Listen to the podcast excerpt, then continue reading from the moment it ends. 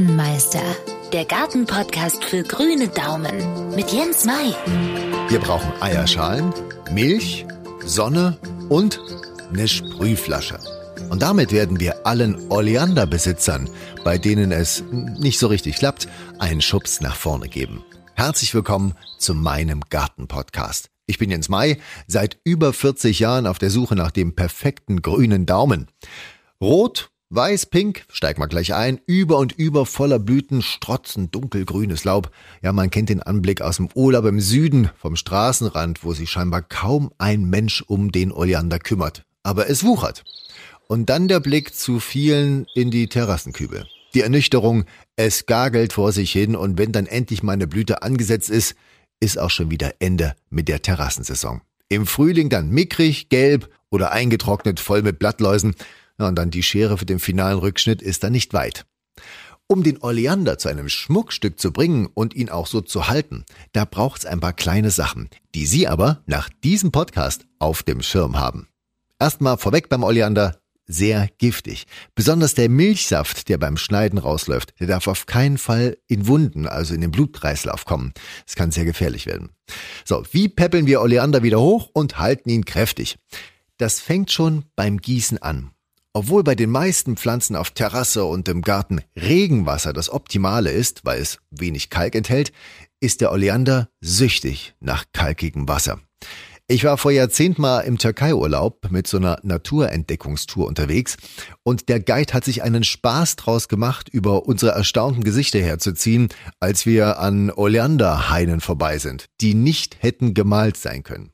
Der Guide meint, ihr müsst zu Hause Eierschalen in die Töpfe reinbröseln. Schön fein, schön viel, dann wird das was.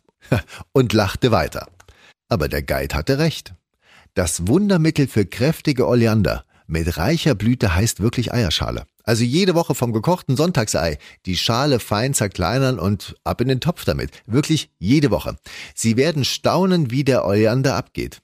Dass im Topf dann alles weiß ist durch die kleinen Eierschalenstücke, egal. Die Leute schauen auf die Blüten. Der Standort vom Kübel oder Topf ist natürlich auch wichtig. Als Sonnenanbeter, klar, ist ein warmes Plätzchen, pralle Sonne den ganzen Tag wichtig. Außerdem, auch wenn man denkt, ach, im Süden ist es heiß und trocken. Wer im Urlaub genau hinschaut, sieht, die stehen immer an nassen Stellen, wo der Boden genug Feuchtigkeit hat. Also die Wurzeln immer schön mit Wasser versorgen. Die nächste Herausforderung beim Oleander ist die Überwinterung. Ein paar Minusgrade macht er vielleicht noch mit, aber das Quartier muss frostfrei sein. Am besten hell und kühl. Ich habe da so einen kleinen alten Schuppen, habe da so große Isoglasfenster reingebaut, die Wände mit Styropor innen ausgekleidet und so ein kleines Heizgebläse rein. Und dann habe ich mir einfach ein Thermostat gekauft, habe ich eingestellt, bei 4 Grad plus schaltet sich's an und bei 7 Grad geht's aus. Und somit ist es für den Oleander hell, aber auch über den Winter kühl. Und dadurch fallen die Blätter nicht ab und die Dinger kommen immer gut durch den Winter. Da natürlich auch die alte Regel, je kühler es im Überwinterungsquartier ist, desto weniger Licht braucht es, weil die Lebensprozesse auch beim Oleander runtergefahren werden. Und dann heißt es im Frühling raus. Erst ein paar Tage in den Schatten, damit es keinen Sonnenbrand gibt und immer auf die frostigen Nächte achten. Da brauchst dann Schutz. Zum Beispiel nah an die Hauswand ran und vielleicht noch ein Vlies drüber oder zur Not eine Nacht ins Treppenhaus oder Garage. Sie werden das wahrscheinlich kennen.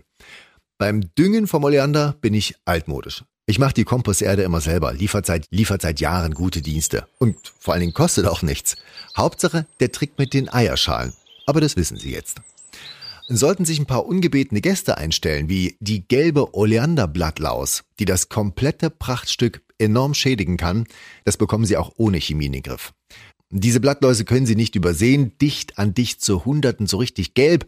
Mein Tipp, wenn der Oleander aus dem Winterquartier kommt und an die frische Luft mit natürlichem Licht und dem ein oder anderen hungrigen Vögelchen oder Raubinsekt, da lichtet sich schon der Horizont.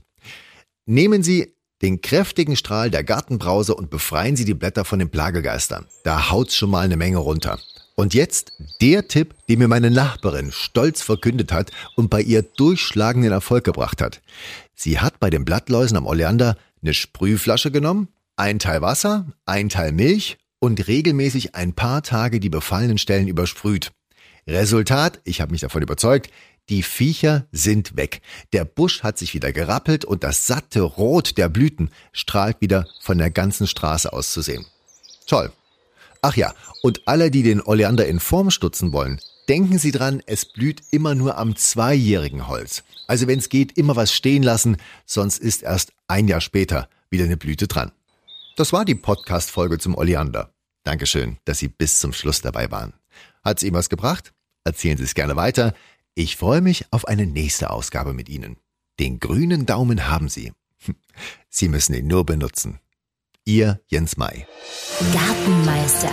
Jens Mais Gartenpodcast. Für Ihren grünen Daumen. Jederzeit zu hören. Überall, wo es Podcasts gibt.